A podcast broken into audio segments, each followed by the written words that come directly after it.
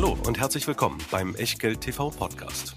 Bevor es gleich losgeht, beachtet bitte unseren Disclaimer auf der gleichnamigen Unterseite auf www.echtgeld.tv. Auf die Inhalte dieses Disclaimers wird zu Beginn einer jeden Sendung explizit eingegangen. Und nun viel Spaß und gute Unterhaltung mit Tobias Kramer und Christian W. Röhl. Herzlich willkommen aus Berlin, herzlich willkommen aus Miami und herzlich willkommen zu Echtgeld TV, unserer letzten Deutschland-Amerika Co-Produktion mit Christian in Miami über den großen Teich. Und wenn ihr diese Sendung seht und alles glatt gegangen ist, dann ist er mit seiner Familie schon wieder in Berlin. Wir schreiben heute, wo wir diese Sendung aufzeichnen, den 26. Januar im Jahr 22. Wann immer ihr sie guckt, berücksichtigt das bitte bei eurer Betrachtung, denn an den Märkten passiert ja im Moment einiges und manchmal verändern sie sich so schnell, dass Dinge schon überholt sind. Wir reden heute über die schon etwas länger bekannten Zahlen von Netflix, über die neuen Zahlen von 3M und Microsoft und wir reden neben 3M und Microsoft noch über zwei weitere M, sodass wir insgesamt also 6M in dieser Sendung haben. Ansonsten wollen wir uns aber auch über die Märkte unterhalten, wie wir diese, ja, diesen Abschwung erlebt, durchlebt haben, was uns dabei hilft. Und wir haben ein Update für ein Rüstzeug bereit, das wir euch bereits in zwei Sendungen als einen Inputgeber für Hatching, für einen Ausstieg vorgestellt haben, nämlich ein Update zur 200-Tage-Linie. Das alles in den nächsten 60 Minuten von Christian und von mir, aber natürlich anstelle Nummer eins bei Echtgeld TV steht wie immer der Risikohinweis und der kommt natürlich aus Miami. Ja, guten Morgen aus Miami auch. Heute an diesem herrlichen sonnigen Tag. Natürlich der Hinweis, alles was wir hier machen, ist keine Aufforderung zum Kauf oder Verkauf von Wertpapieren, keine Anlageberatung, keine Rechtsberatung, keine Steuerberatung. Wir tun hier unsere Meinung kund zu dem, was los ist an den Märkten und was ihr daraus macht oder eben nicht. Das ist ganz allein euer Ding und damit auch euer Risiko. Wir können dafür keinerlei Haftung übernehmen, genauso wenig wie eine Gewähr für Richtigkeit, Vollständigkeit und Aktualität der Unterlagen zu dieser Sendung, die es wie immer in der Echtgeld TV Lounge gibt. Und ebenfalls dabei unser Depotpartner und Hauptsponsor Scalable Capital, wo wir die Echtgeld TV Depots im Depottyp Prime Broker führen die praktische Flatrate 2,99 pro Monat im 12-Monats-Abo und dann unbegrenzt handeln, vor allem aber investieren und besparen, vielleicht auch mal ein bisschen nachlegen. 1900 ETFs, über 6000 Aktien und es werden täglich mehr, plus die Zusatzoption auch über Xetra zu handeln gegen entsprechende Handelskosten. So, und ansonsten ist wieder mal ein Gewinnspiel auch draußen. Und das ganz Wichtige bei diesen Gewinnmöglichkeiten ist, dass es auch um Sparpläne geht und dass sie nicht nur für die ominös immer wieder umworbenen Neukunden gelten, diese Möglichkeiten was zu gewinnen, sondern auch für die Kunden, die die Vorteile kostengünstigen Handelns, preiswerten Sparplanausführens oder Sparplanausführungs zu Nullkosten schon nutzen. Also, das Gewinnspiel richtet sich an Bestandskunden. Wenn ihr das seid, sagt Freunden Bescheid. Und wenn ihr noch kein Kunde seid, dann nehmt einfach den Link unter diesem Video, meldet euch an, klickt euch ein Konto und nehmt dann automatisch teil. Wie das Ganze funktioniert, erfahrt ihr auf unserer Landingpage und dann eben auch in Abgrenzung dazu, ob ihr eben Neukunde oder Bestandskunde seid. An die Sparpläne erinnern wir sowieso jedes Mal, denn da geht es nicht um eine Aktion. Die sind für die ETF und für die Aktien kostenfrei und das ist in der Form einzigartig. Jetzt wollen wir aber sprechen, Christian, über das, was einige in den letzten Tagen wirklich merklich nervös gemacht hat. Einige Bewertungen von Aktien haben sich in den letzten Wochen schon deutlich abgebaut.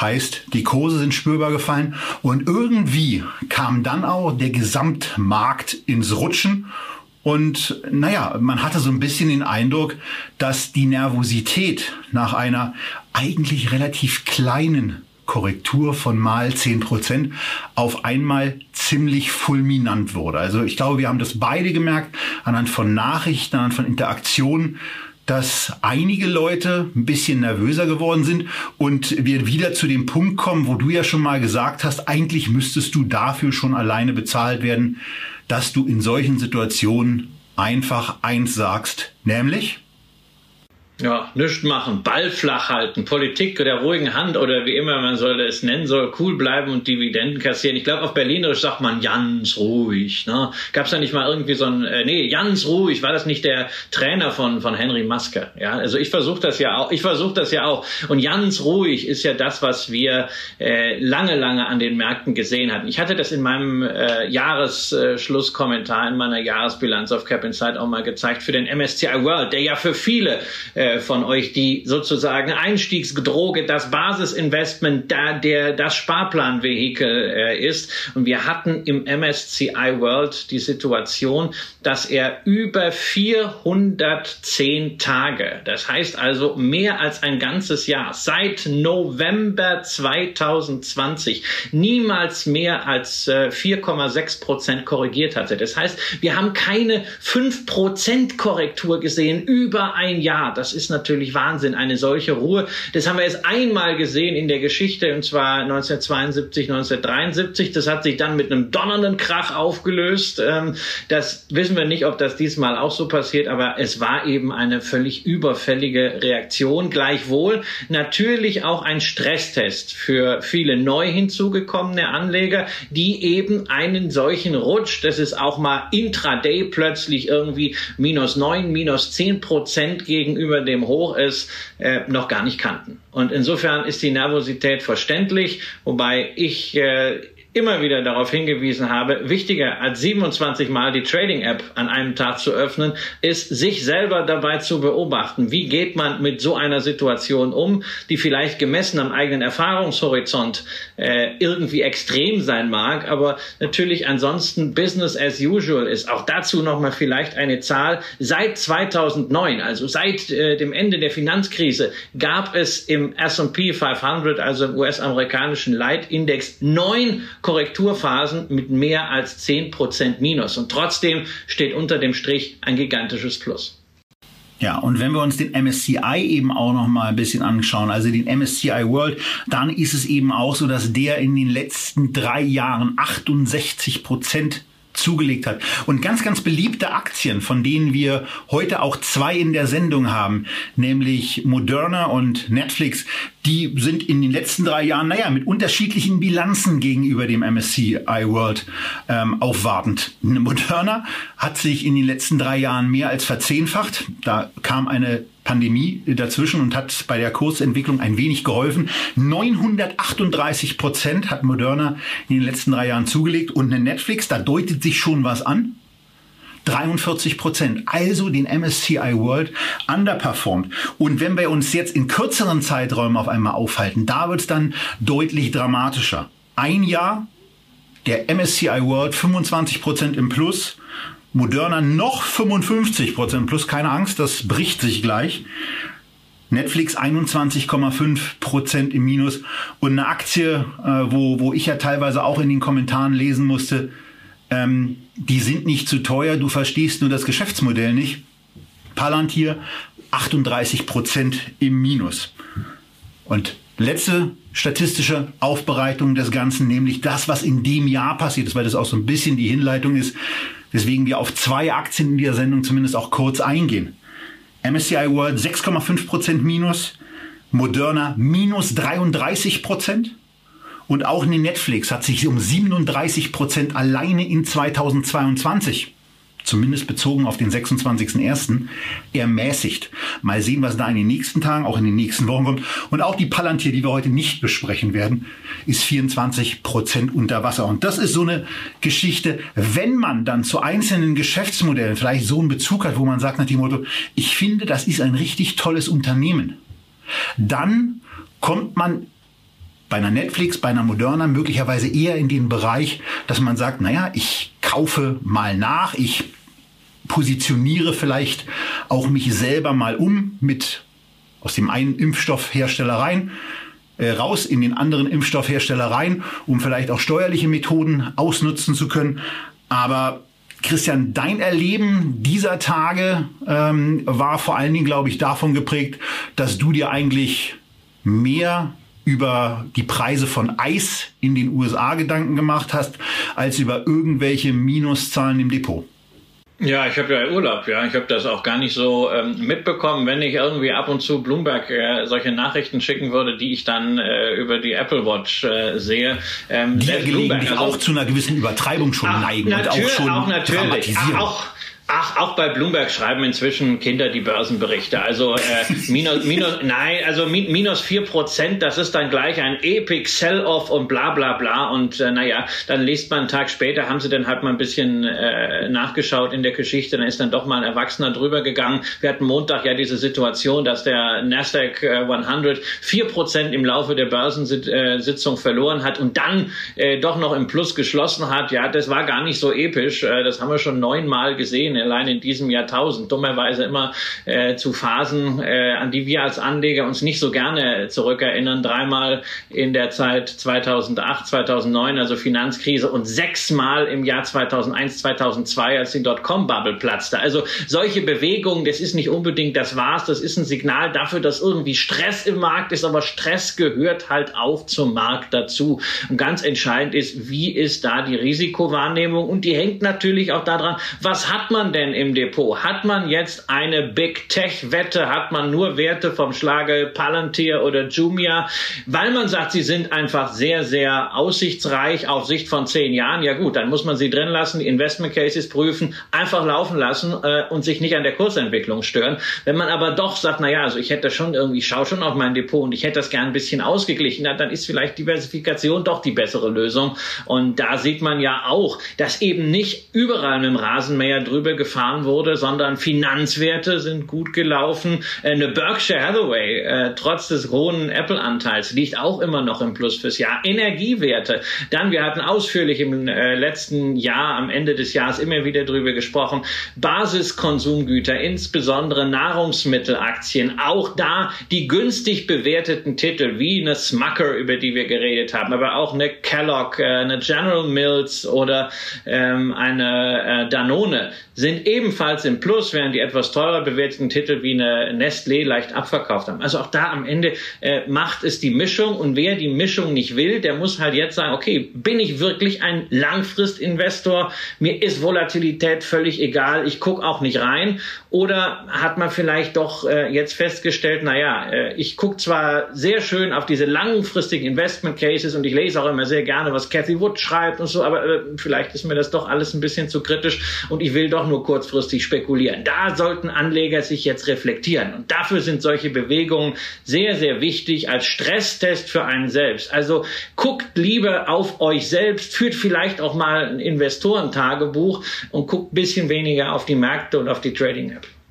Ja, ein bisschen an der Stimmung orientieren und das können wir jetzt schon in der Sendung quasi als Ankündigung machen, dass wir uns mit einem Thema beschäftigen, was ich beispielsweise regelmäßig und seit vielen Jahren dafür nutze, um mich im Zweifelsfall auch mal neutral zu stellen. Weil das Problem ist, ich weiß einfach nicht, wie der DAX in den nächsten Tagen Wochen und Monaten laufen wird. Und äh, wenn man zumindest in der, in der Kapitalmarkthistorie eine historische Überbewertung, die ja immer wieder aufgezeigt wird, wahrnimmt, dann kann man solche Phasen zumindest dazu nutzen, anhand der 200-Tage-Linie zu sagen, ich hedge mein Portfolio partiell oder vollständig. Ich gucke mir an, welche Unternehmen, die ich im Aktienportfolio habe, die sehe ich wirklich als essentielle, nicht diskutable und auch vom Vermögenswert vollkommen gleichgültige, weil Horizont länger als zehn Jahre. Position und die lässt man dann auch bei einem Hedging außen vor. Bei den, bei den, bei den anderen Aktienpositionen kann man eben überlegen, will man das hedgen? Bei mir ist das eine Teilposition und eine Hälfte davon habe ich am Freitagabend, nachdem der DAX unterhalb der 200-Tage-Linie geschlossen hat, dann eben abgesichert. Zumindest zur Hälfte. Und da muss man dann aber eben auch sagen, das hat sich am Montag und Dienstag dieser Woche ja, nochmal, 26. Mittwoch ist heute, wenn wir aufzeichnen. Da hat sich das ganz gut angefühlt, denn äh, im ersten, am Montag ging es, nachdem der DAX am Freitag ja sehr schwach geschlossen hat, nochmal kräftig runter. Am Dienstag ging es nochmal bis unter 15.000 Punkte und dann begann er sich schon zu erholen, der Index, und steht jetzt zum Zeitpunkt der Aufnahme dieser Sendung bei ziemlich genau 15.500 Punkten. Ein ganz wichtiger Einflussfaktor, Christian, und den Punkt würde ich schon ganz gerne noch äh, hier in dieser, in dieser Vorbesprechung und in dieser Besprechung des, des gesamten, der gesamten Marktsituation aufgegriffen haben, ist ja das Zinsthema, dass sich Zinsen in den USA ähm, sowohl im langfristigen Bereich etwas erhöht haben. Auch in Deutschland gibt es wieder etwas, äh, was jahrelang nicht gesehen wurde, zumindest zeitweise. Aktuell ist, weiß ich jetzt gar nicht. Aber die 10 Jahresrendite für Bundesanleihen war plötzlich wieder positiv, also so minimal. Das heißt, man verliert über die Inflation im Moment nur 5% pro Jahr seines Geldes. Das ist ganz, ganz toll. Ähm, sollte es nicht rüberkommen, das war Ironie. Aber wie siehst du dieses Thema Zinsen, Zinserhöhungen, auch Kommunikation der FED und die Gesamtspekulationen, was einzelne Menschen, die bei der FED beschäftigt sind, wohl als nächstes sagen? Naja, also was Kommunikation rund in diesem Umfeld Inflation und Zinsen äh, angeht, da kann ich äh, sowohl in den USA als auch in Europa sagen, die Notenbanker machen halt das, was sie politisch irgendwie müssen. Erst haben sie Inflation kleingeredet, äh, dann hat das nicht mehr funktioniert, dann hat man gesagt, jetzt müssen wir ein bisschen was machen, dann funktioniert auch das nicht und jetzt wollen sie dann äh, plötzlich angreifen. Äh, ich finde es ja äh, bezeichnender, wie viele äh, Volkswirte diese Argumentation in den letzten zwölf Monaten geteilt haben und immer gesagt, ah, Inflation, alles nicht das große Thema. Äh, da muss man sagen, hatte der Mann und die Frau von der Straße eindeutig äh, das bessere Näschen, äh, wie hart diese Inflation ist. Aber ist auch kein Wunder, weil die hocken ja nicht im Elfenbeinturm, sondern die kriegen es ja mit. Äh, was jetzt die Zinsen angeht, wenn wir wirklich Zinsanhebungen hier sehen in den USA, ist es für mich ein Zeichen der Stärke, ein Zeichen der Stärke für die US-amerikanische Wirtschaft. Denn wenn nicht jetzt, wann dann? Sollst du mal Geldpolitik irgendwie etwas normalisieren? Und wir sind ja jetzt nicht dabei auf dem Niveau, dass wir Zinsen Richtung 4 oder 5 Prozent anheben, sondern es geht darum, dass überhaupt mal wieder ein Notenbankzins zurückkehrt. Ob jetzt in ein oder zwei oder drei oder vier Schritten, das wird man dann sehen. Aber dass es überhaupt möglich ist und dass man so weit ist, spricht für die Stärke auch der amerikanischen Wirtschaft und äh, des Aufschwungs und äh, die Reaktion an den Märkten, dass man halt jetzt mal äh, minus sieben, minus acht Prozent im S&P 500 hat, das ist doch großartig. Es, doch, es hat nicht zu einem Crash geführt. Also traut man der Fed weiterhin zu, das ganze Ding mit Augenmaß zu lösen. Dass man in den Europa, in der Eurozone immer noch äh, sagt, also Zinserhöhung eigentlich überhaupt nicht. Und äh, Madame Lagarde hat sich ja sehr, sehr eindeutig da positioniert. Das ist natürlich ein weiteres Schwächeanzeichen äh, für die Eurozone. Aber das haben wir ja eh schon eigentlich gesehen. Das sehen wir an vielen Fronten. Es war bei der Impfstoffbestellung, das sehen wir auch jetzt wieder bei der Ukraine. Also äh, Europa, äh, gibt es das eigentlich noch oder ist es weg? Ist es nur noch irgendwie zusammengemanschelt? Naja, zumindest, zumindest auf dem Globus ist es vorhanden. Politisch haben wir in den letzten Jahren schon immer mal wieder unseren Finger in die auch von uns ganz persönlich offene Wunde einer, einer fehlenden europäischen ähm, ja, Verteidigungspolitik, einer bestehenden Außenpolitik, auch einer äh, übergreifenden Finanzpolitik äh, gelegt. Und damit hat natürlich auch die Politik der EZB zu tun, denn das wäre jetzt nicht so lustig für verschiedene Südstaaten, wenn die Zinsen auf einmal äh, stärker klettern, als sie es bisher getan haben. Was mir in den USA persönlich einfach sehr, sehr stark fehlt und was aus meiner Sicht ja auch in Europa eigentlich der erste Schritt ist, ist das Stoppen von diesen Aufkaufprogrammen und damit eben dem permanenten Rauskegeln von Kohle. Und das möchte ich in den USA erstmal sehen, dass es wirklich stattfindet. Ja, natürlich ist es wichtig, dass die Notenbankbilanzsumme nicht weiter aufgebläht ist. Insofern klar, Anleihekaufprogramme müssen zurückgefahren werden. Wir reden ja noch gar nicht davon, dass man das Ganze auch mal wieder in die andere Richtung dreht. Aber die Zinserhöhung ist ein wichtiges psychologisches Signal, dass Zinsen doch noch wieder da sind, dass so ein paar Grundregeln auch der Volkswirtschaft doch noch funktionieren. Und deswegen würde ich es nach wie vor als positives Signal sehen, wenn man mit Augenmaß die Zinsen anhebt, insbesondere weil man damit ja auch für eine nächste Krise, wann immer sie kommt und was immer der Auslöser sein mag, natürlich äh, dann wieder einen Puffer hat, den wir in Europa dann nicht haben. Apropos Krise, das ist ja ein Thema bei dem gleitenden Durchschnitt, bei der 200-Tage-Linie, nämlich, dass du dir diese Krisen ersparen willst. Äh, hol doch unsere Zuschauerinnen und Zuschauer, die die letzten beiden Sendungen, die wir dazu in den letzten Jahren schon gemacht haben, noch nicht mehr so in Erinnerung haben oder gar nicht gesehen haben, nochmal ab, worum geht's denn da? Ja, also zum einen können wir die einfach unterhalb dieser Sendung verlinken, nämlich einmal eine Absicherungssendung, wo ich mal meine ursprüngliche Absicherungsstrategie äh, dargestellt habe. Dann haben wir hier noch mal eine Sendung gemacht, wo wir das Programm, äh, was Christian dazu auch erstellt hat, auch noch mal genutzt haben und so ein bisschen rumexperimentiert haben. Guck da einfach noch mal rein. Aber vereinfachend gesagt geht es darum, auf die letzten 200 Börsentage zu gucken, sich die Schlusskurse zu nehmen, diese äh, aufzuaddieren und dann durch die Anzahl der Schlusskursnotierungen, die man addiert hat, dann zu dividieren und dann kommt ein Durchschnittskurs der letzten 200 Börsentage heraus. Und dann ist es so vom ganz Grundsätzlichen sehr einfach. Wenn der Index darunter schließt, also wenn der aktuelle Indexstand von beispielsweise dem DAX unterhalb dieser Marke schließt, die im Moment Nochmal, 26. Januar 2022. Da liegt diese 200-Tage-Linie bei 15.620 Punkten. Wenn der Index darunter schließt, das hat er am vergangenen Freitag auch schon getan, dann ist das ein Signal, Short zu gehen, sein Portfolio abzusichern. All das findet ihr auch in den vergangenen Sendungen, wo wir das dargestellt haben. Und wenn er darüber schließt, dann ist es eben so, dass man dann sagt, man geht wieder rein. Das Problem dabei ist, wenn man das jedes Mal macht, dann hat man eben Kosten, ob nun mit einem theoretischen Portfolio-Verkauf, den wir hier ähm, zumindest mit einem Index-Investment für den S&P zumindest simulieren werden. Dann hat man immer Kosten und das ist ja auch ein bisschen nervig, hat man steuerliche Belastungen. Das ist alles nicht so schön. Und dann muss man sich eben überlegen, wie man es machen will. Aber die Message ist relativ einfach. Schließt der Index unterhalb des 200 Tage Durchschnittskurses, geht man mit welchem Prozentsatz auch immer aus dem Markt raus, schließt da drüber, ist man ganz normal investiert. Ich nutze das persönlich vor allen Dingen dafür, für mich zu definieren, wie viel ist die Aktienposition, die ich gerne absichern möchte.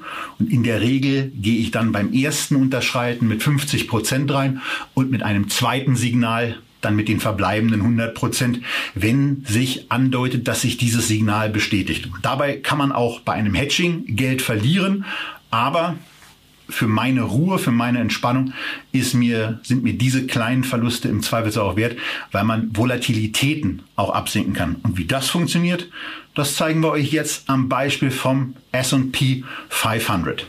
Ja, also der amerikanische Leitindex, ähm, der ist letzten äh, Montag dann auch unter diesen äh, 200-Tage-Durchschnitt gefallen und zwar äh, zum ersten Mal seit dem äh, 26.06.2020. Ja, also der war das äh, gesamte Jahr 2021 plus das halbe Jahr 2020 äh, über seine Mittelwerten. Auch da haben wir wieder dieses Thema. Es war eigentlich überfällig, ja Regression to Mean, Rückkehr zum Mittelwert, das ist das, was da passiert ist. Und äh, in der Interpretation, die du ja eben äh, erklärt hast, Tobias, ist es halt so, dass man sagt, okay, also der, die Regression kann halt dann auch in die andere Richtung laufen. Und genau davor will man sich schützen, indem man dann eben rausgeht aus dem Markt oder äh, sich absichert. Das kann man natürlich sich für die Vergangenheit, weil es eine ganz schematische Sache ist, sehr, sehr gut angucken. Wir haben das mal gemacht seit 1990, also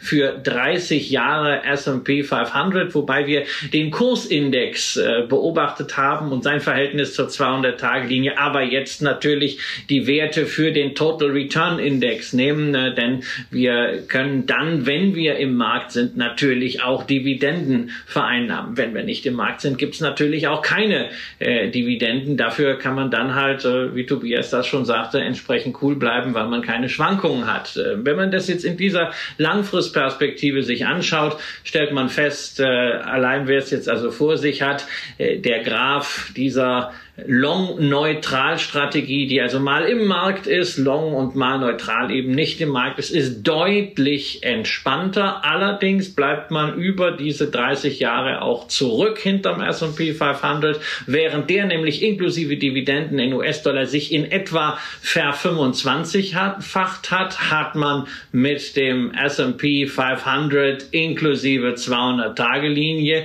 nur in Anführungszeichen eine Ver-17-fachung. Man muss also über die lange Distanz Renditeeinbußen hinnehmen, hat aber auf der anderen Seite auch ganz klar nachvollziehbar die von Tobias angesprochene entspanntere Situation. Wie misst man Schwankungen, Volatilität, Standardabweichung der Erträge ist da immer das, was die Akademiker zuallererst liefern. Ähm, die Volatilität im S&P 500 ist historisch 18, hier sind es 12, aber Volatilität kann man sich nicht so wirklich was darunter vorstellen. Einfacher zu verstehen, weil es direkt durch den Geldbeutel schlägt, ist der maximale Drawdown, also der stärkste Rücksetzer. Der war im S&P 500 aus der Finanzkrise 55 Prozent in der Strategie mit der 200-Tage-Linie dagegen nur 20 Prozent. Und da sieht man also, es funktioniert schon. Man hat weniger Risiko, entsprechend halt auch weniger Ertrag. Äh, und man muss sich eben dann entscheiden, was möchte man, was erwartet man von seinem Portfolio und wie wichtig ist es einem, dass man möglicherweise längere Rumpelphasen dann gelassener angehen kann, als wenn man voll investiert ist.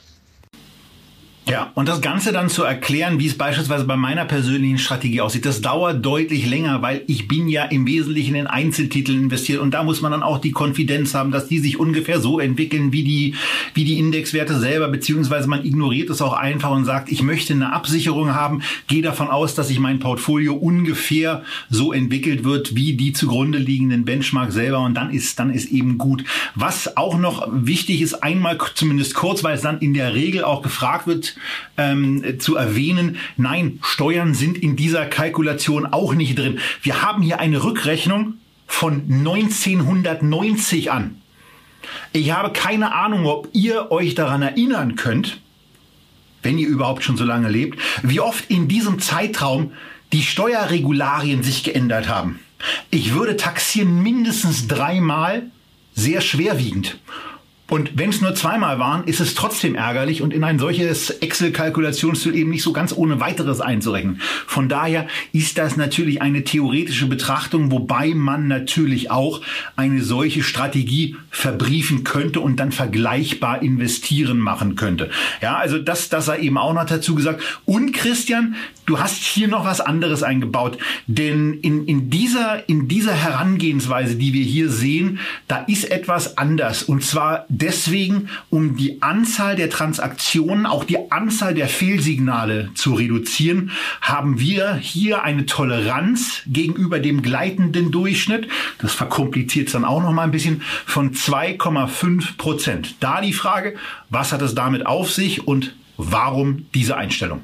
Ja, ganz einfach. Also man geht erst raus, wenn äh, der äh, Aktienindex, in dem Fall der S&P 500, mehr als 2,5 Prozent unter seinen Durchschnitt gefallen ist und man kommt erst wieder zurück, wenn er mehr als 2,5 Prozent über seinen 200-Tage-Durchschnitt gestiegen ist. Ähm, das entfernt einfach dieses Rauschen, dieses Tanzen um den äh, Durchschnittswert herum, äh, dass man heute rausgeht, morgen reingeht. Das ist relativ häufig zu beobachten. Es erhöht einfach die Robustheit, zieht die Anzahl der Trades Trades natürlich nach unten. Ähm, das ist eine gewisse Optimierung, die extrem wichtig ist. Wir rechnen hier mit äh, einem Spread äh, von 0,1 Prozent, wie er zu Handelszeiten in den USA auf dem gängigen ETF auch machbar ist. Ähm, wir haben keine Ordergebühren hier mit reingerechnet, weil wir davon ausgehen, dass er eh alle ein äh, Flatrate bei Scale, beim Scalable Broker hat. Äh, aber ähm, natürlich in Stressphasen ist unter Umständen der Spread äh, größer. Man weiß nie, ob man den Schlusskurs, mit dem wir wir hier rechnen, wirklich bekommt.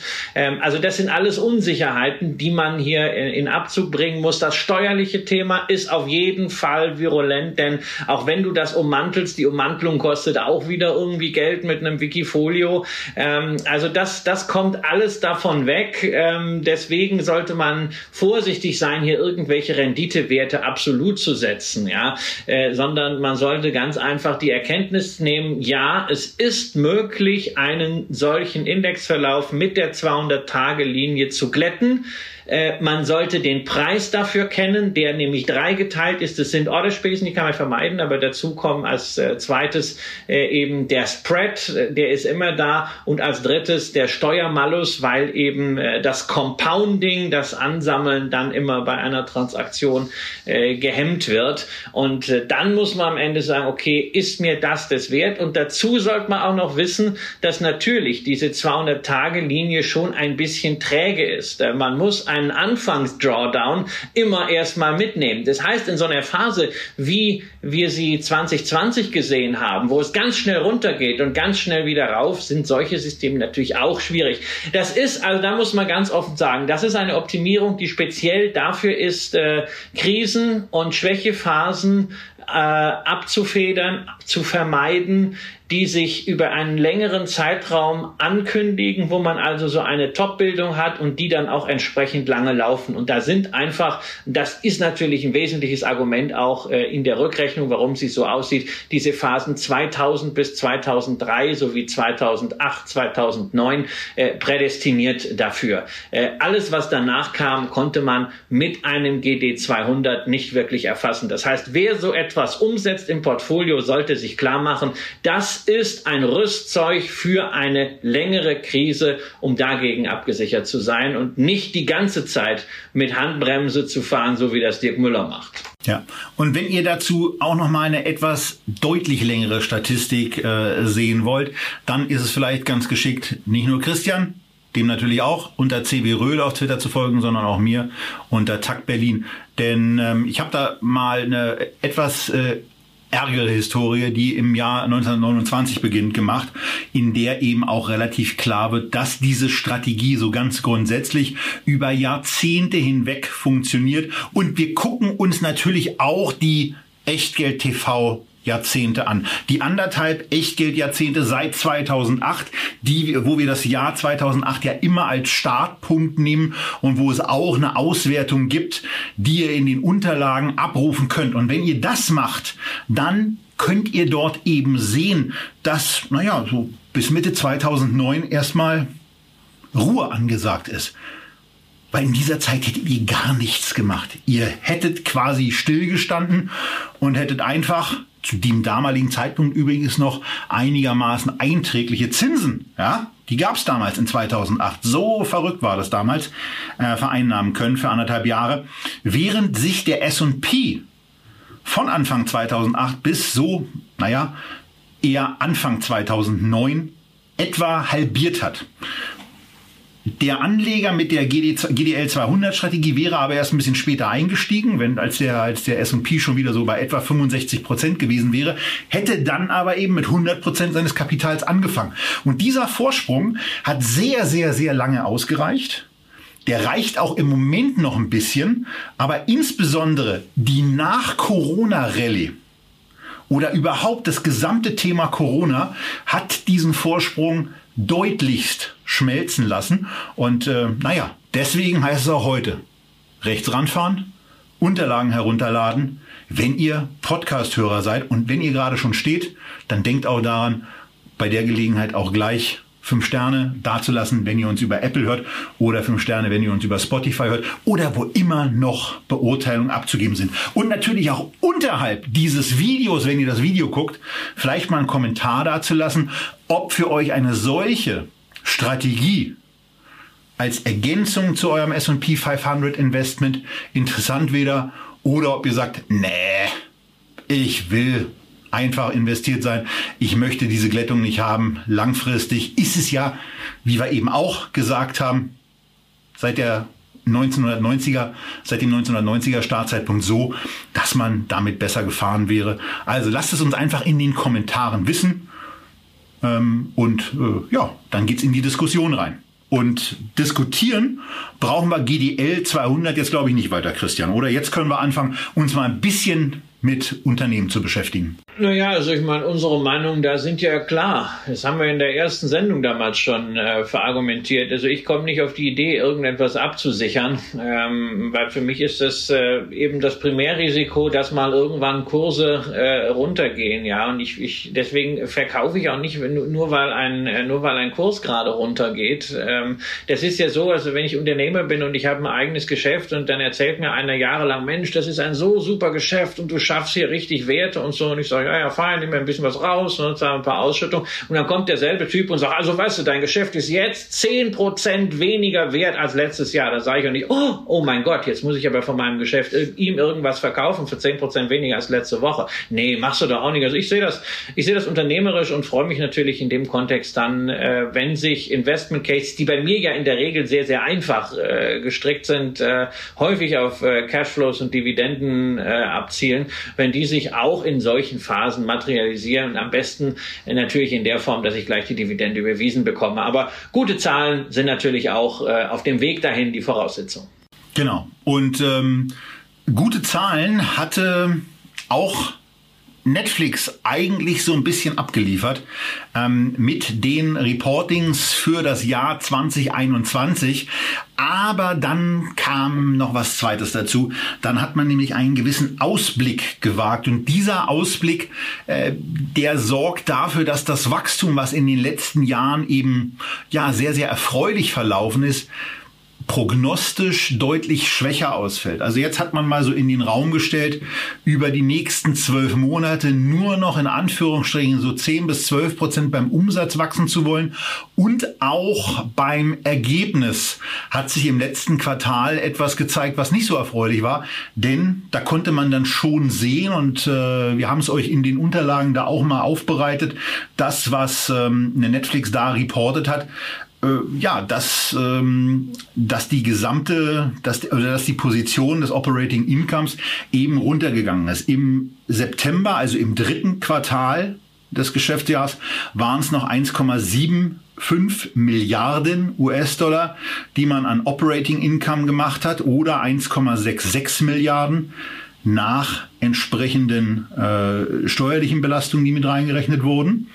Beziehungsweise das war, Entschuldigung, Vorsteuern, 1,449 Milliarden war es Nachsteuern, also Net Income. Und dieses hat sich trotz eines erhöhten Umsatzes im vierten Quartal, das am 31. Dezember geendet hat, um äh, einen ordentlichen Betrag reduziert. Also statt 1,45 Milliarden US-Dollar waren es nur noch 607 Millionen US-Dollar Net Income und das begleitet mit einem nicht so ganz positiven Ausblick. Da zeigt sich, dass bei Netflix, ähm, naja, die Zeichen nicht mehr A, so auf Wachstum stehen, dass man im Konkurrenzkampf gegen zum Beispiel Disney, aber auch Amazon ähm, im Moment nicht mehr so auftreten kann. Und das hat dafür gesorgt, dass die Aktie empfindlich eingebrochen ist und ja auch im aktuellen Jahresvergleich, zum dritten oder vierten Mal in dieser Sendung, 26.01. ist heute, eben der zweitstärkste Verlierer im Nasdaq 100 ist. Und ähm, naja, äh, das ist zumindest jetzt mal der Schatten, der durch diese Zahlen mit hinzugekommen ist. Was hast du dir so gedacht, wenn du es dir angeguckt hast? Ähm, und als du dir es angeguckt hast, Christian, äh, wie die Reaktion auf die Netflix-Zahlen ausgefallen ist? Naja, also ich frage mich ja eher so von der fundamentalen Seite, was heißt denn das eigentlich, äh, wenn die äh, Energiekosten und die Lebensmittelpreise weiter steigen in den nächsten Monaten und äh, Verbraucher gleichzeitig äh, keine Kompensation durch äh, Lohnerhöhungen äh, bekommen und man vielleicht auch wieder sowieso mehr rausgeht. Äh, ne, der Sommer kommt, Corona verschwindet hoffentlich äh, und dann äh, muss man auch nicht mehr den ganzen Tag auf der Couch lungern. Le leistet man sich dann äh, Disney und Netflix und äh, Amazon Prime und was es so alles an, an Streaming-Diensten gibt oder sagt man auch mal, also ich äh, werde mich jetzt mal auf eins fokussieren und die anderen drei, die lasse ich dann mal äh, sein. Also insofern diese Wachstumsprognose nur zweieinhalb zweieinhalb Millionen neue Subscriber im äh, ersten Quartal. Die lässt natürlich schon ein bisschen aufschrecken. Ich bin auch sehr gespannt, was bei Disney an dieser Seite rauskommt.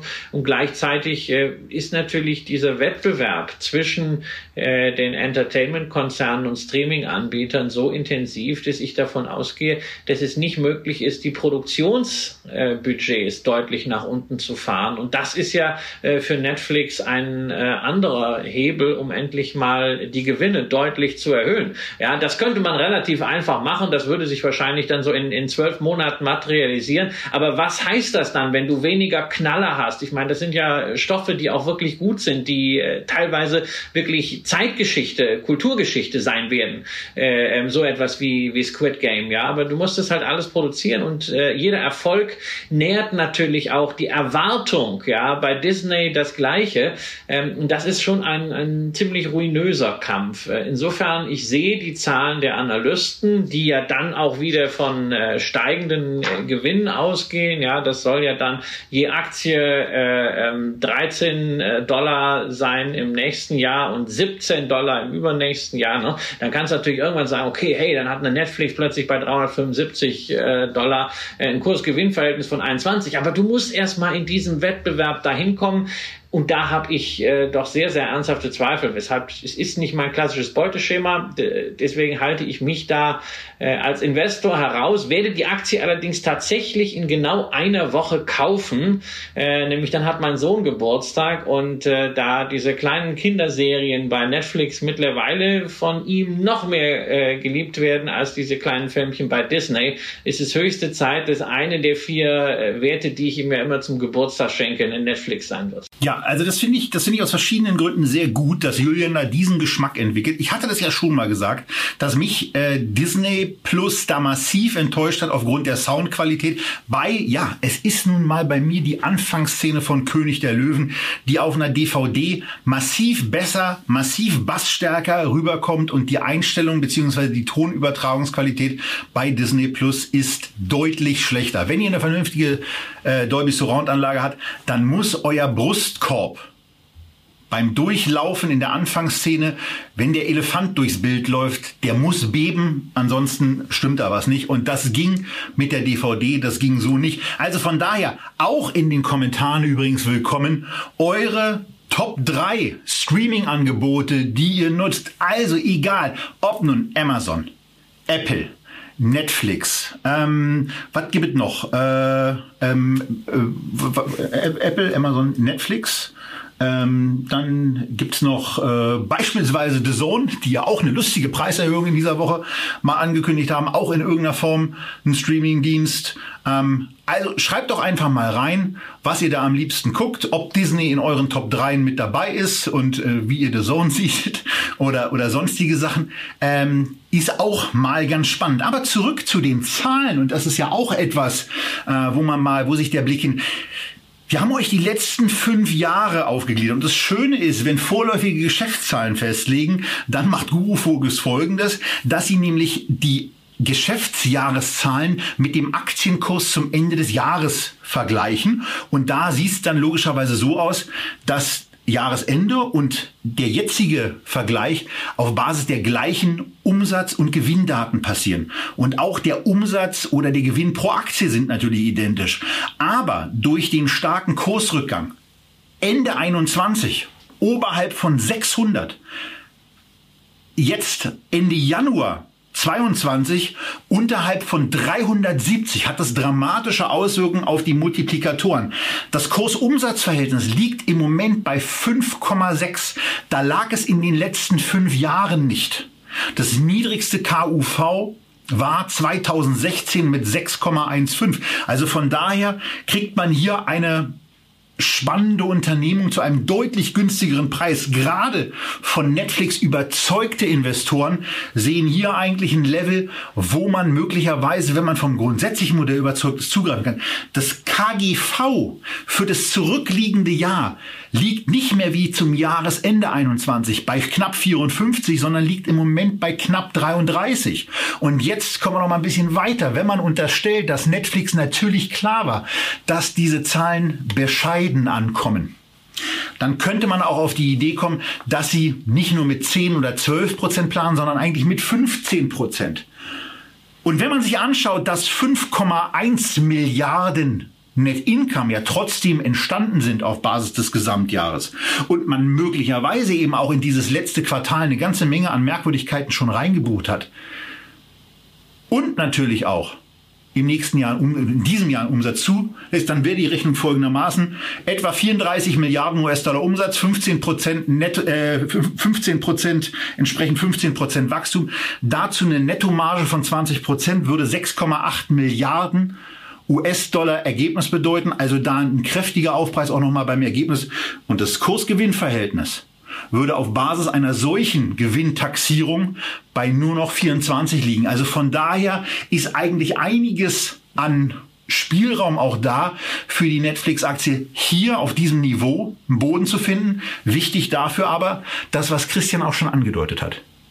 Dieses Thema Produktionskosten oder überhaupt der Ergebnissteuerung muss besser in den Griff gebracht werden und man muss wieder zurückkommen zu Operating Margins von jenseits der 20 Prozent und dann eben Nettomargen von knappen 20 Prozent. Das kann das Unternehmen, da muss es wieder zurück und dann äh, hat Julian aus meiner Sicht einen guten Kauf erwischt.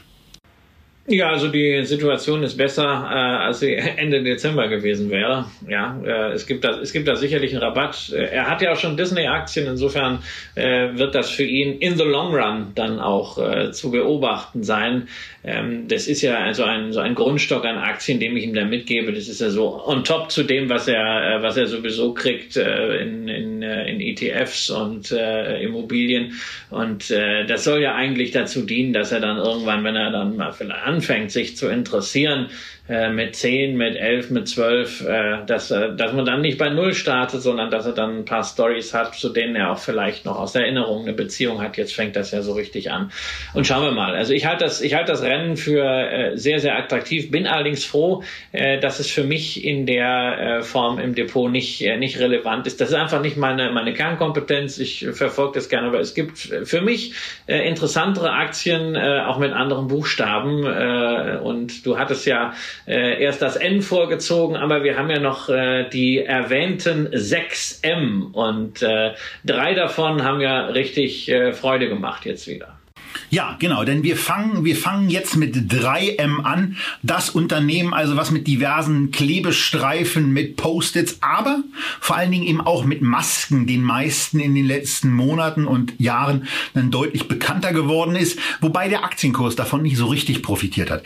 In einem, äh, in einer sehr langfristigen Aufbereitung zeigt sich vor allen Dingen dieses beeindruckende Vorankommen beim Kurs? Seit 1990 sieht das ganz schön aus, wenn sich der Aktienkurs dann einfach von 20 US-Dollar auf oberhalb von 160 entwickelt. Und wenn man dann auch noch unterstellt, man hätte die Dividenden voll weiter investiert, dann hätte man oder dann würde man eben irgendwo so im Bereich von 400, bei 400, 450 liegen.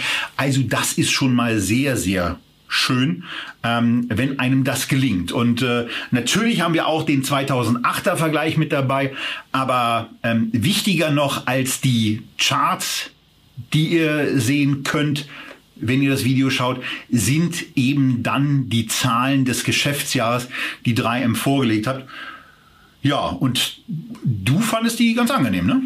Ja, ich fand die Zahlen gut. Äh, wir hatten über 3M mehrfach hier gesprochen, hatten auch das Problem des Unternehmens angesprochen, äh, nämlich, dass es über die Jahre bei solchen Konglomeraten schnell passiert, dass sie etwas verfetten und äh, träge werden, die Effizienz leidet. Das hat sich im Kurs auch niedergeschlagen. Der hat äh, in der Spitze mal 30 Prozent verloren, weil Investoren enttäuscht waren, dass dieser Wachstumspfad gerade bei den Ergebnissen dann doch verlassen wurde. Aber inzwischen schafft man unter schwierigen Bedingungen zurück. Das Unternehmen hat sich ja Effizienzprogramme verordnet. Die greifen jetzt. Der Gewinn ist raufgegangen um acht Prozent und vor allem die Umsätze sind trotz des schwierigen Umfelds der global disruptierten Lieferketten am Ende immerhin um 1,3 Prozent gestiegen. Das heißt, auch in Summe war man in der Lage, steigende Rohstoffpreise an die Kunden weiterzugeben. Das ist ja auch ein wichtiges Signal, dass ein so großes Unternehmen, das in so vielen Sektoren aktiv ist, das dann schafft. Also für mich der Investment Case äh, bestätigt, der eben ganz einfach ist. Äh, Dividendenaristokrat, der seine Dividende eben nicht nur seit über 25 Jahren kontinuierlich steigert, sondern sich das auch leisten kann, weil man die Steigerung im operativen Geschäft verdient, weil man nicht aus der Substanz zahlen muss, Ausschüttungsquote bei bei 3M momentan etwa 60 Prozent. Das ist sehr ordentlich, wenn man bedenkt, dass da eine Rendite von 3,4 Prozent dagegen steht. Ähm, es ist sicherlich nicht der ultimative heiße Tipp, eine Aktie, wo man jetzt dabei sein muss, weil der Zug gleich abführt. Aber es ist in einem größeren Portfolio eine Aktie, mit der man den Industriebereich sehr, sehr schön abdecken kann, gerade weil das Konglomerat so breit aufgestellt ist. Und äh, in diesem Essentials-Part haben sie alle Erwartungen erfüllt. Übrigens auch, was keine Selbstverständlichkeit ist, mit Blick auf die Bilanz, denn man hat tatsächlich etwas Schulden abgebaut, hat das Eigenkapital gestärkt und ein bisschen Rückgang der ausstehenden Aktien, also etwa ein Prozent Aktienrückkäufe. Das ist dann noch so ein bisschen die Sahne oben auf dem Kuchen. Das mag man selbst als Dividendeninvestor ja gerne sehen. Ja, ich bin ja des Öfteren ein bisschen mäkelig bei solchen Dickschiffen und sage, dass sie mir zu teuer sind. Das war die letzten Jahre ja auch des Öfteren so. Ende 2017, das vielleicht noch mal zur Erinnerung, da betrug das Kursgewinnverhältnis bei 3M knappe 30 und äh, auch durch die Jahre 18, 19 und Teile von 20 ist man noch mit jenseits von 20 unterwegs gewesen. Und das ist eben etwas, naja, wo ein Unternehmen auch mal durch einen abnehmenden Kurs in ein Bewertungsniveau wieder hereinwachsen kann, denn jetzt ist das KGV bei 17 angekommen. Und damit äh, ist ein Bewertungskriterium aus meiner Sicht erfüllt. Bei so einem Unternehmen hätte ich in der Tat ganz gerne etwas unter 18, was insbesondere mit dem Thema Zins, USA und Industrieunternehmen zusammenhängt. Ähm, das ist ein Wert, den ich in, im aktuellen Zinsumfeld für gut halte. Das zweite ist, dass es 3M in der Tat gelungen ist, aus dieser Umsatzbandbreite von 30 bis 32,7 Millionen nach oben auszubrechen und äh, den Wachstumspfad zurückzubeschreiten. Bei gleicher Nettomarge, die sie auch schon in 2020 hatten, nämlich etwa 16,7 Prozent. Also hier zumindest ein proportionales Mitansteigen vom Gewinn. Und wenn das schon mal wieder gelingt, dann ist natürlich auch die Hoffnung da, dass man da vielleicht auch bei der Marge noch ein bisschen was draufsetzen kann und beim Gewinn zumindest überproportional wachsen kann. Dividende wurde angesprochen, die kann möglicherweise auch wieder ein bisschen stärker steigen, als sie es die letzten paar Jahre getan hat. Da hat man zwischenzeitlich, insbesondere in 2018, vielleicht mal ein bisschen zu stark erhöht. Aber jetzt mit 3,4 Prozent ist das ein top breit aufgestelltes Unternehmen, das in sich schon einiges an Diversifikation bereithält. Über 100 Milliarden, naja, okay, zugegebenermaßen nur noch knapp auf die Börsenwaage bringt, aber es waren eben Ende 2017 140 Milliarden. Das heißt, ihr kommt deutlich günstiger in diesen Wert rein vom Aktienkurs. Ihr kommt deutlich günstiger in diesen Wert rein von der Bewertung. Ihr seid, wenn ihr investiert, in einem Unternehmen mit dabei, was äh, den Wachstumspfad zurückgefunden hat. Und wir haben hier noch was ganz Besonderes, nämlich dass Christian und ich bei so einem Unternehmen mal beide einer Meinung sind und sagen, das kann man sich hinlegen. Es wird vielleicht kein, oder es wird mit ziemlicher Sicherheit kein schneller Verdoppler, Verdreifacher, Vervierfacher.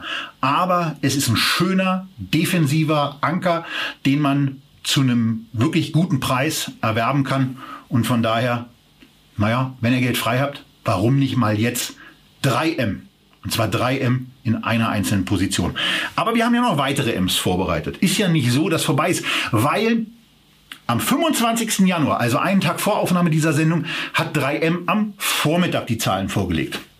Und am Abend hat unter anderem das nächste M nachgelegt. Und das nächste M ist Microsoft. Die sind ja in Bewertungsbereichen unterwegs, wo es einen mitunter schüttelt, aber die haben eben auch Ergebnisse abgeliefert, wo es ganz schön geschüttelt hat. Das erste Mal überhaupt ist es Microsoft gelungen, mehr als 50 Milliarden US-Dollar in einem Quartal abzuliefern und 19 Milliarden, präzise 18,8 Milliarden betrug das Net Income.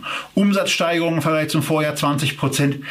Net-Income-Steigerung um 21 Prozent. Und das Erstaunliche war, dass die Aktie im ersten Moment nach diesen Zahlen um 6 Prozent naja, äh, bei Bloomberg würde man wahrscheinlich sagen, eingebrochen ist, also nachgegeben hat aufgrund von irgendwelchen Enttäuschungssituationen. Und dann kam im Abend noch das Thema Ausblick wo Microsoft angekündigt hat, wie es denn so weitergehen wird. Und auf einmal drehte das Bild der, nach, äh, der nachbörslichen Kurse und die Aktie schloss mit etwa ein, zwei Prozent im Plus. Das sieht man in der Tat nachbörslich auch selten, aber das lag halt an der verzögerten Darstellung des, des Outlooks, der erst im, äh, im Investment Call, Analysten Call bekannt gegeben wurde. Also von daher eine spannende Entwicklung und ähm, ja, man, man muss es einfach mal so sagen, es ist schon irre beeindruckend, was eine Microsoft da abliefert. Wir haben euch mal in den, in den Microsoft Shots ähm, in den Unterlagen die Dezember Quartale, also die, die, die, das Quartal 2 im ungeraden Geschäftsjahr von Microsoft abgebildet und da wird dann schon deutlich, ähm, wie herausragend äh, auch dieser erreichte Wert von knapp 52 Milliarden US-Dollar Umsatz ist. Ich fand in der Tat gestern sehr erstaunlich, dass die Aktie so stark nachgegeben hat, weil wir ja auch schon letzte Woche im Zuge der Besprechung der Übernahme von Activision, Activision Blizzard, ist gar nicht so einfach ohne Alkohol dieses Wort auszusprechen, ähm, gesagt haben, dass man sich eine kräftige Position Umsatz dazu kauft, der mit einem geringeren Multiple auch noch bewertet ist. Also ich finde ja, die Übernahme macht ziemlich viel Sinn ähm, was, was man selten sagt, also was ich zumindest selten sage. Und das, was ich hier so gesehen habe, ist einfach nur zum in die Hände klatschen. Ähm, abschließend beurteilen kann ich es noch nicht, weil dazu müsste ich die Zahlen dann in tuto completo sehen. Aber äh, das, was man so als Eindrücke hat, ähm, ja, applaud applaudierungswürdig und ja immer wieder ein bisschen schade für mich, weil ich habe ja diese Aktie nicht und äh, ich weiß nicht, ob ich es über mich dann bringe, auf diesem auf diesem Bewertungsniveau dann zu kaufen. Aber äh, vielleicht fragen wir einfach mal Christian, wie siehst du die Zahlen? Was ist denn jetzt mit diesem Bewertungsniveau? Also ich meine, die Aktie kommt von 53, ist jetzt per heute, ja, 26.01. auf ähm, äh, 300 gegangen. Ja, jetzt müssen mal die Gewinnseite dagegen stehen. Also die Analysten, auf die du ja gerne schaust, äh, sagen irgendwie 9,30 äh, Dollar. Das sind natürlich vielleicht jetzt noch nicht die jüngsten Ausblicke eingebaut. Vielleicht werden das auch in diesem Jahr dann 10 Dollar. Dann hast du hier äh, eine Firma, kann man einfach rechnen, momentan mit einem 30er KGV KGV. Lass sie doch in einem schwachen Markt mal irgendwann auf 250 gehen, dann hast du ein solches Unternehmen, was in dieser Größenordnung mit 20% PA wächst, beim Umsatz und beim Ertrag, also nicht irgendwie hingetrickst, sondern wirklich auf allen Ebenen, dann kriegst du das für einen 25er KGV. Also wenn man da immer noch sagt, huh, zu teuer, zu teuer, ja, mein Gott, dann muss, äh, dann muss man halt Elektrizität de France kaufen, da steht ein 5er KGV drauf. Die Frage ist immer, wie realistisch das dann ist. Also ich finde das, äh, ich das überhaupt nicht beunruhigend. Ich muss jetzt auf den dem Niveau äh, nicht nachkommen. Auch die Bewegung, dass erst 5% rauf und dann 6% runter geht. Ich habe das eben ja schon mal erwähnt. Äh, diese äh, Bewegung, die wir an der Nasdaq auch gesehen haben, 4% runter und trotzdem am Ende äh, positiv geschlossen, zeigt einfach, wir haben momentan irgendwie Märkte im Stressmodus und dann passiert sowas halt auch. Da sollte man sich gar nicht so viele Gedanken machen. Da sollte man immer denken, was passiert denn, wenn man einen Tag nicht auf die Börse geguckt hätte? Man hätte es überhaupt nicht mitgekriegt. Also nicht immer diese Zacken hier und da geht's rauf und da geht's runter. Wenn man nachkaufen will, dann kann man immer, um solche Bewegungen auch dann mitzunehmen, wenn man gerade pennt oder keinen Bock hat, auf die Börse zu gucken, ein Abstauberlimit zu äh, legen. Man kann auch irgendwie einen Kursalarm legen. Aber ähm, ich habe jetzt keine Veranlassung hier äh, unbedingt jetzt äh, hineinzugehen, meine Position weiter in eine meiner Top 3 aufzustocken.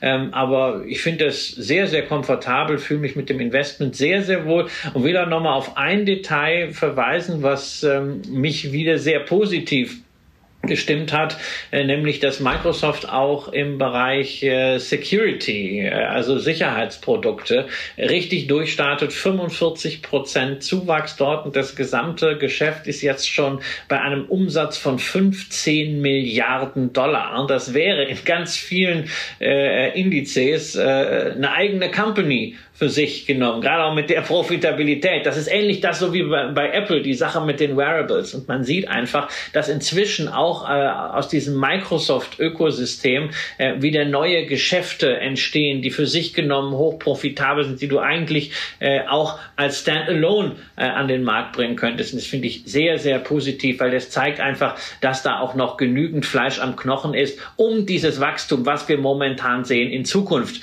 äh, zu erwirtschaften. Dafür kann man dann dann auch ein PEG, also ein Price Earnings to Earnings Growth Ratio, du erwähnst das ja auch manchmal, äh, von über eins bei einer solchen Aktie äh, akzeptieren, um sie zu halten. Tja, und wenn man sie mal äh, für 250 Dollar oder wir wissen ja nicht, ne, wenn es mal in den vollen Risk-Off-Modus geht, kurzzeitig vielleicht auch mal für 200 äh, kauft, da würde ich dann auch nochmal nachlegen.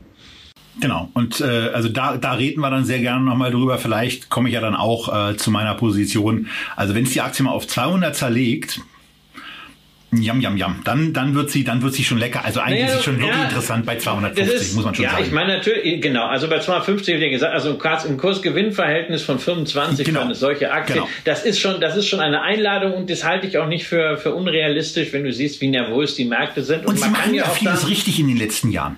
Also genau, die, die Jahre sind vorbei. Ähm, der verhaut jetzt seine genau. Kohle bei irgendwie Basketballvereinen und ähm, äh, bei Microsoft äh, läuft es eigentlich wie geschnitten Brot. Genau, und da freut man sich dann und dann muss man auch gar nicht irgendwelche Tagesbewegungen sich angucken, äh, sondern man, man guckt in die Zahlen, äh, man liest äh, die, äh, die, die Aggregation, was das Unternehmen dazu sagt und dann kann man wieder einen Haken äh, dahinter machen, äh, Buy, Hold, Checked und äh, wenn man unbedingt aufstocken will, Watchlist, äh, auch bei Scalable habt ihr die Möglichkeit, äh, dann einfach einen Kursalarm euch äh, reinzulegen und wenn der erreicht wird, kriegt er dann irgendwie eine Meldung und dann könnt ihr immer noch mal überlegen, okay, will ich jetzt gerade in dem Moment äh, kaufen und dann ist es eure Entscheidung. Genau. Das war quasi das vierte M dieser Sendung und wir sind jetzt beim fünften, denn vorhin hatte ich ja gesagt, dass es ähm, die, dass es Super Lowlights äh, im Nasdaq 100 gibt und ein Super Lowlight war Netflix mit der aktuellen Performance von minus 37 Prozent.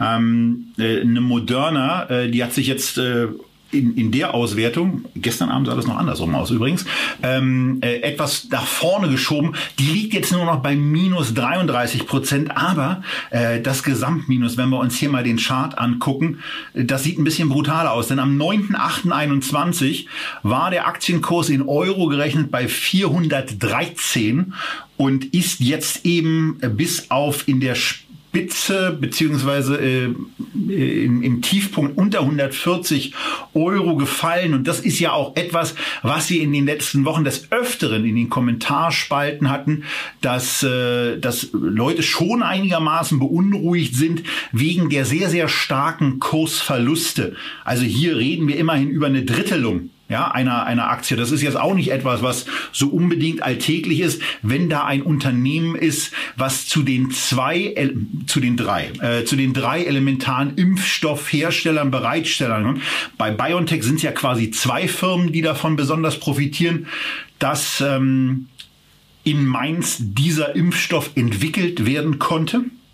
Das ist einmal BioNTech und das ist zum anderen Pfizer. Ähm, aber weil wir eben die BioNTech-Aktie auch im Depot haben, wollen wir quasi die Überleitung von Moderna hin zu BioNTech nutzen, um uns da mal anzuschauen, wie es da eigentlich aussieht.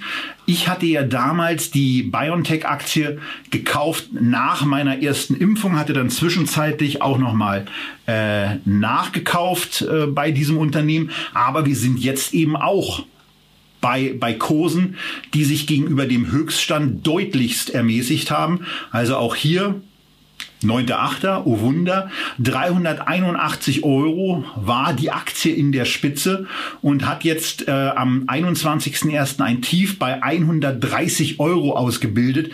Jetzt Hosse bei BioNTech liegt sich schon wieder über 10% drüber.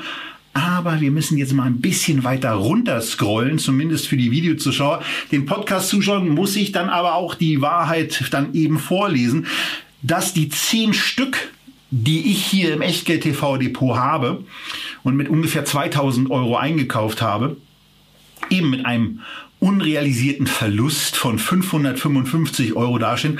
Also hier ein Minus aufweisen von 27 Prozent. Und äh, Christian, ich würde es eigentlich einfach machen, es sei denn, du hältst mich schreiend, kreischend davon zurück. Ich würde die Position jetzt nochmal aufstocken. Die Aktie ist mir auf Basis dieses Kursniveaus deutlich zu günstig. Widerspruch aus, Kalif äh, aus Florida oder Zustimmung? If you're in trouble, then double. Ja, äh, könnte man so äh, spöttisch sagen. Also ich finde äh, alles, was mit äh, Impfstoffherstellern, insbesondere BioNTech zu tun hat, äh, ja hochinteressant. Auch die Diskussionen, äh, die es darum gibt. Ich glaube, ähm, viele haben im letzten Jahr diese Aktie gekauft, auch aufgrund äh, der Medienberichterstattung, ähm, haben die Langfristperspektive, mRNA und so weiter natürlich immer betont, aber eigentlich ging es ihnen darum, das Momentum äh, mitzunehmen. Ja, und wer bei 200 rein ist, der hat dann noch eine ganze Menge Momentum gehabt und wer bei 400 äh, drin ist, der hat dann halt das Momentum auf dem Peak erwischt und dann, dann ging das Momentum in die andere Richtung. Äh, und jetzt sitzen halt äh, viele Anleger da und fragen sich, naja, was wollten wir denn eigentlich? Ging es uns wirklich darum, äh, dass wir eine Beteiligung an einem Unternehmen haben, das durchaus das Potenzial hat, einen Pharmakonzern der neuen Art zu schaffen in den nächsten fünf bis zehn Jahren mit einem sehr starken starken Forscherteam, einem extrem starken Cash-Bestand, ne, durchfinanziert das Unternehmen und äh, dazu äh, einer, äh, einer wirklich guten Aktionärsstruktur und, und vielen Produkten in der Pipeline. Oder wollte man das Momentum-Ding reizen? Ja, also wenn man Momentum reiten wollte, äh, dann ist man hoffentlich auf dem Weg nach unten irgendwie längst ausgestiegen. Das kann auch noch deutlich weiter runtergehen, weil keiner weiß, wie lange es die äh, Impfstofferträge in dieser Form geben wird und keiner weiß auch, äh, wann sich äh, äh, all das, was man in der Pipeline hat, wirklich materialisiert und ob das überhaupt funktioniert. Aber ich finde es ein günstiges Chance-Risikoprofil.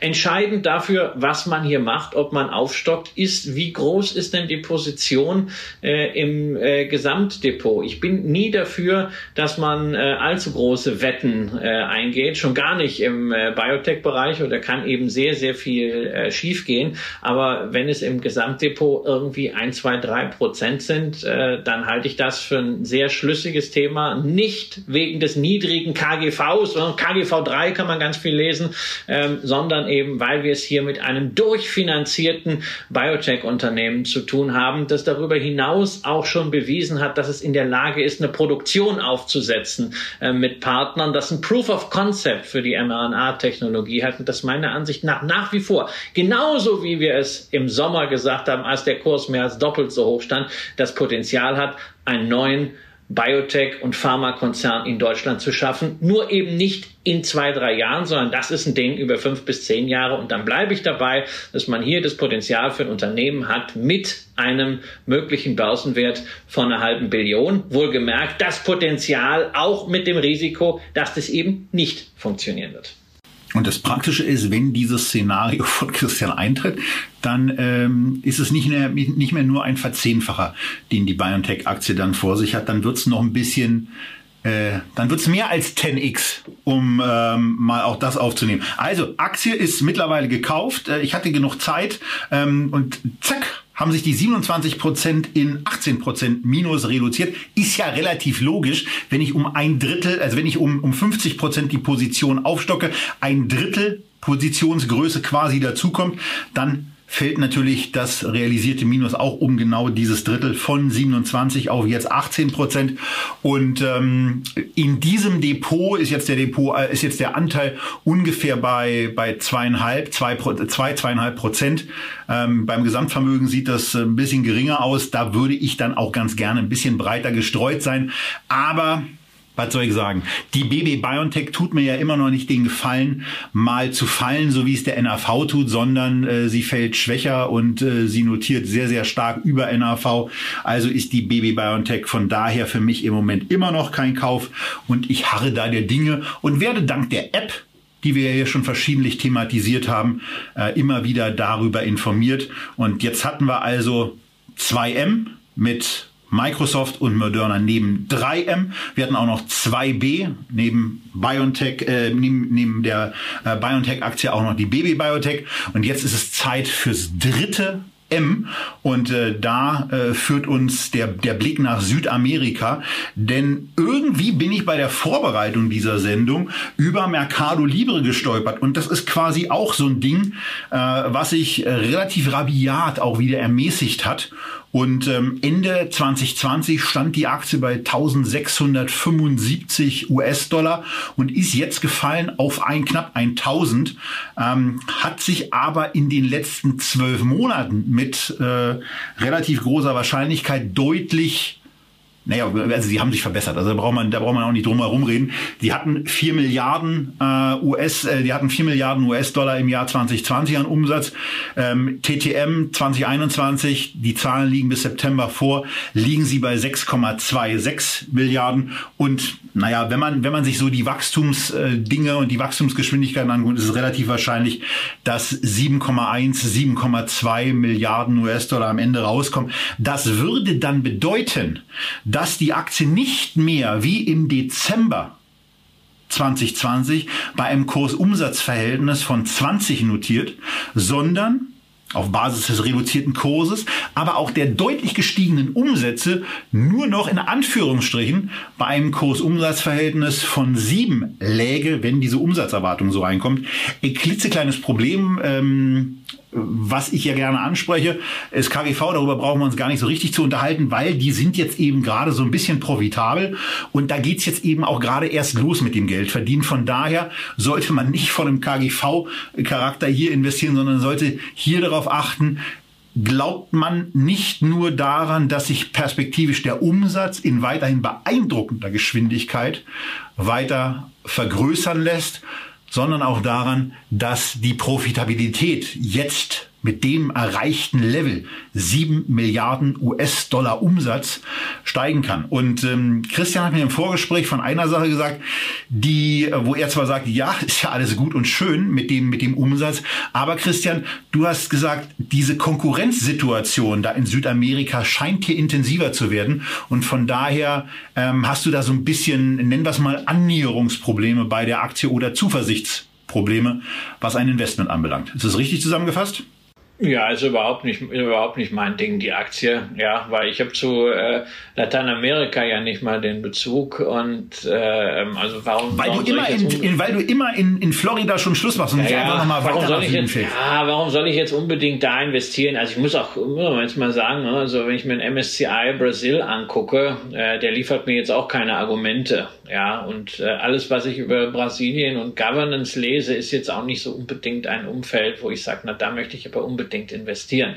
Ähm, sicherlich äh, außer Frage, äh, was Mercado Libre dort aufgebaut hat, äh, ist großartig und gemessen an den Perspektiven, gemessen am Wachstum, gemessen auch an dem, was für die Aktie schon mal bezahlt war, ähm, teile ich das alles. Ähm, aber ich gebe zu bedenken, äh, in Brasilien äh, entstehen, auch gepimpt natürlich durch amerikanisches Venture Capital, eine ganze Reihe äh, von Fintechs. Ja, und wir sehen ja manchmal, dass Unternehmen abseits der Börse viel stärker wachsen können, viel einfacher Kapital bekommen, als wenn sie äh, immer im Schlaglicht der Öffentlichkeit sind. Und da würde ich einfach äh, nicht ausschließen, dass sich da irgendjemand äh, links und rechts doch mal einnisten kann und Mercado Libre empfindlich wehtun kann. Und darüber hinaus natürlich auch die Perspektive äh, von Angreifern aus dem Ausland, nämlich namentlich Sea Limited, äh, die eigentlich ja aus Southeast Asia kommen, wie der Name sagt, aber inzwischen ähm, mit ihrer äh, Plattform, äh, die ja vom Gaming Richtung E-Commerce und Fintech entwickelt wurde, ähm, in verschiedenste Teile der Welt vordringen, vor allen Dingen in den Emerging Markets und da auch Lateinamerika mit auf dem Zettel haben. Und da steckt schon äh, geballte Finanzpower drin und äh, so, was man sehen kann, auch geballte operative Power.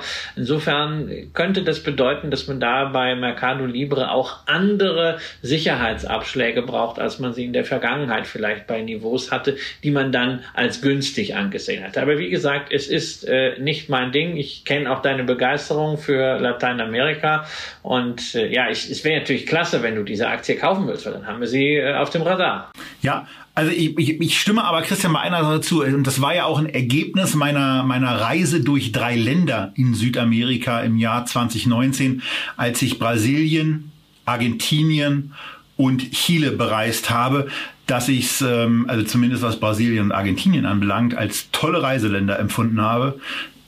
Chile war vielleicht nicht so, habe ich vielleicht nicht den richtigen Griff ähm, bei der, bei der, bei den Lokalitäten ähm, gemacht.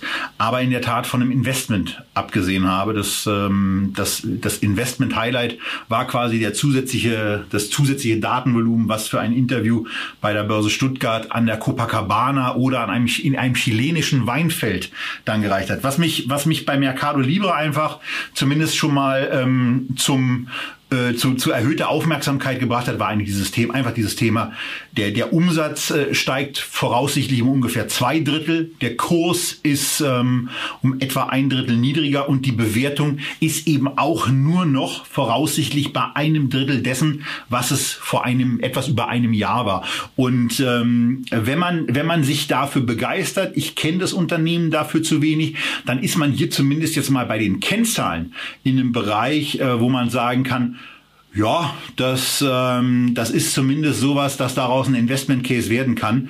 Ich würde mich selber schwer tun, ähm, würde ganz gern die Zahlen fürs Jahr 2021 noch abwarten und in der Tat, vielleicht mache ich es dann einfach mal so, dass ich mir hier mal, äh, naja, äh, eine Aktie von Mercado Libre äh, ins Echtgeld TV Depot hereinlege, damit wir auch mal dieses Thema des äh, großen freien Marktes in Südamerika als und in einem Aktieninvestment verfolgen. Eure Meinungen sind natürlich auch interessant. Äh, wenn ihr da Expertise habt, wie immer gilt, in den Kommentaren. Das ist heute übrigens sehr, sehr viel Möglichkeit äh, für euch zu kommentieren. Also nutzt das bitte auch, weil ähm, das ist eigentlich in den letzten Wochen wirklich sehr, sehr schön geworden, spannend geworden, was da auch an Meinungsvielfalt ist. Auch der Diskussionsstil ist im Großen und Ganzen, nachdem wir so ein paar Kommentarspalten Lumpis aussortiert haben. Sehr, sehr angenehm und ähm, ja, würde mich freuen, wenn ich da das eine oder andere äh, zu lesen bekomme an Hinweisen, an euren Insights zu Mercado Libre, an euren Meinungen zur Netflix-Aktie, an euren, an eurer, von eurer Skepsis erfahren würde, was die 3M-Aktie anbelangt, die wir heute besprochen haben und ähm, wenn ihr irgendwas habt, was so ein bisschen in den Charakter von Microsoft Ole Ole reinfällt, dann eben auch gerne da. Christian, ich glaube, wir machen heute mal etwas, was wir sehr selten bei Echtgeld nur machen können, nämlich ein Schlusswort einer Sendung aus Miami. Ja, also es äh, war mir wie immer ein Vergnügen äh, mit dir. Ja, nach drei US-Sendungen, äh, technisch nicht immer ganz so einfach, wie es am Ende aussah. Vorsichtig äh, aber ja, aber also als ich heute Morgen aufgestanden bin, habe ich mich auf drei Dinge gefreut. Ja, äh, ähm, so äh, sagen wir mal in, äh, in zeitlicher Abfolge äh, war das der äh, Sonnenaufgang, den ich hier aus dem äh, 45. Stock in Downtown Miami sehen kann. Äh, nice. das zweite, ja, wirklich sehr sehr schön. Äh, das zweite war unsere Sendung und das dritte war nach der Sendung nochmal in den Pool zu springen und äh, darauf freue ich mich jetzt wirklich. Jetzt ist ja bald Mittagessenzeit auch, ne? Ja, also ich habe jetzt äh, ein bisschen was gefrühstückt und ähm, also ich bin jetzt hier in den USA allgemein nicht verhungert. Ja, und ich muss jetzt nicht unbedingt Mittagessen gehen. Also wenn ich heute nur zwei Mahlzeiten hätte, würde das nicht bedeuten, dass ich jetzt vom Fleisch falle. Alles klar. Dann schon mal von mir aus das Tschüss aus Berlin und Tschüss aus Miami.